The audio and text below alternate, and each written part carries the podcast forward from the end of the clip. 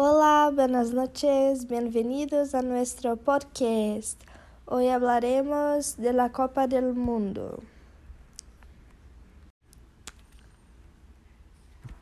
El evento más famoso en el mundo del fútbol es la Copa del Mundo, con gran influencia en el mercado nacional e internacional.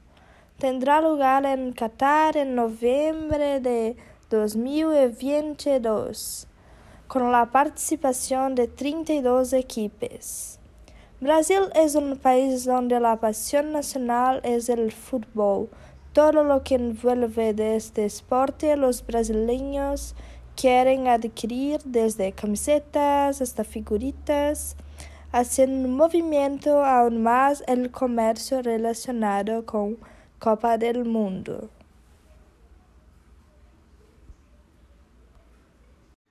Bien, la pasión de los brasileños por el deporte es tan grande que el mercado de las figuritas eh, es el más buscado. Uh, todos quieren tener estrellas como Neymar, Messi y Cristiano Ronaldo en su álbum, uh, gerando un revuelo nacional para comprarlas e intercambiarlas. En nuestro país, los jóvenes se están moviendo para tener un grupo de cromos, no solo en sus casas, sino en lugares públicos como plazas, centros comerciales y librerías. Uh, por tanto, hacer así que socializar con diferentes personas aumenta la socialización del povo. La venta de figuritas uh, mueve no solo la economía brasileña, sino también de otros lugares del mundo, como se ve principalmente en los en parques de la empresa Coca-Cola, que dentro de las etiquetas uh, presentean un sticker exclusivo para el comprador del producto, uh, tendo así una grande compra de sus refrigerantes.